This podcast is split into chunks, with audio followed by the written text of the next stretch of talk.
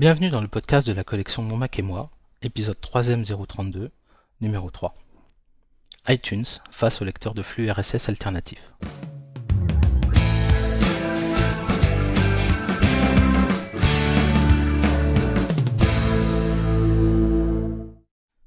Bonjour à toutes et à tous. Cet épisode vous est proposé par Franck Gonzalez.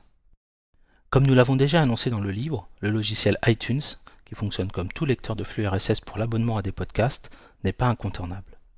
iTunes propose certes un certain nombre de fonctionnalités dédiées au podcasting, non disponibles sur d'autres lecteurs de flux RSS, mais inversement, en fonction de vos besoins, vous pourriez lui préférer un lecteur de flux RSS alternatif.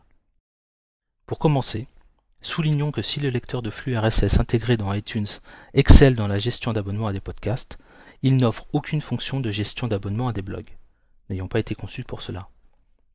Par conséquent, si vous souhaitez vous abonner à des blogs et des podcasts, vous avez le choix entre utiliser un lecteur de flux RSS pour les blogs et iTunes pour les podcasts, solution vous obligeant à lancer deux logiciels pour tenir à jour vos abonnements.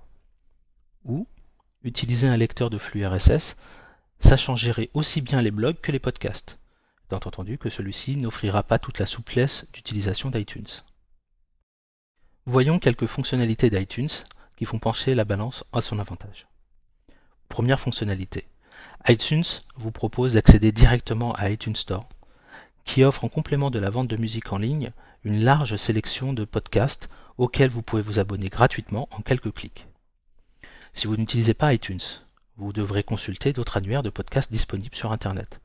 Récupérer plus ou moins facilement l'adresse du flux RSS associé au podcast auquel vous souhaitez vous abonner, ajouter cette adresse dans le lecteur de flux RSS, ce qui au final requiert beaucoup plus de manipulation.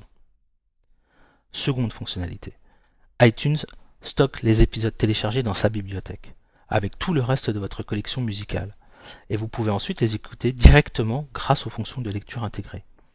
En comparaison, les autres lecteurs de flux RSS ne proposent pas toujours de fonction de lecture intégrée, préférant vous proposer de transférer les épisodes téléchargés dans iTunes, ou, quand ils en proposent, celles-ci ne permettent pas toujours de tirer profit des enrichissements. Au final, vous n'utilisez pas iTunes pour l'abonnement, mais vous l'utilisez pour écouter les épisodes. Troisième fonctionnalité. iTunes propose plusieurs fonctions de synchronisation avancées avec les baladeurs de la gamme iPod qui vous permettront de sélectionner rapidement les podcasts que vous souhaitez emporter pendant vos déplacements.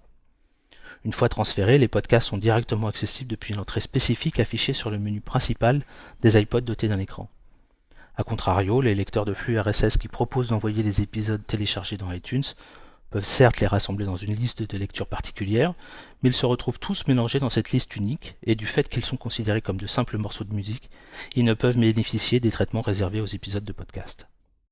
Pour terminer, rappelons qu'iTunes est un logiciel gratuit, disponible aussi bien sur Macintosh que sur PC, alors que la plupart des lecteurs de flux RSS sont des logiciels payants. Vous connaissez maintenant les principales raisons pour lesquelles nous avons choisi de privilégier iTunes pour la gestion de vos abonnements à des podcasts. Toutefois, L'objectivité nous oblige à préciser que si vous disposez déjà d'un lecteur de flux RSS pour suivre un grand nombre de blogs et qu'à contrario vous ne souhaitez vous abonner qu'à un tout petit nombre de podcasts, votre lecteur de flux RSS peut suffire. D'autant plus si vous ne disposez pas d'un iPod et que vous devez de toute façon gérer manuellement le transfert des épisodes sur un baladeur MP3. Mais si l'envie vous prend un jour de vous abonner à un plus grand nombre de podcasts, vous pourrez toujours gérer distinctement vos abonnements à des blogs dans votre lecteur de flux RSS et vos abonnements à des podcasts dans iTunes. Cet épisode est maintenant terminé.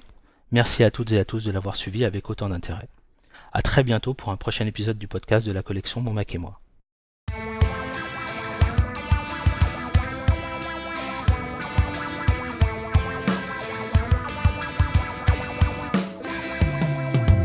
Si vous souhaitez nous faire parvenir des commentaires sur cet épisode, vous pouvez les adresser par courrier électronique à l'adresse monmacetmoi.agnosis.fr et pour en savoir plus sur la collection Mon Mac et moi, nous vous invitons à consulter le site officiel à l'adresse www.monmacetmoi.com.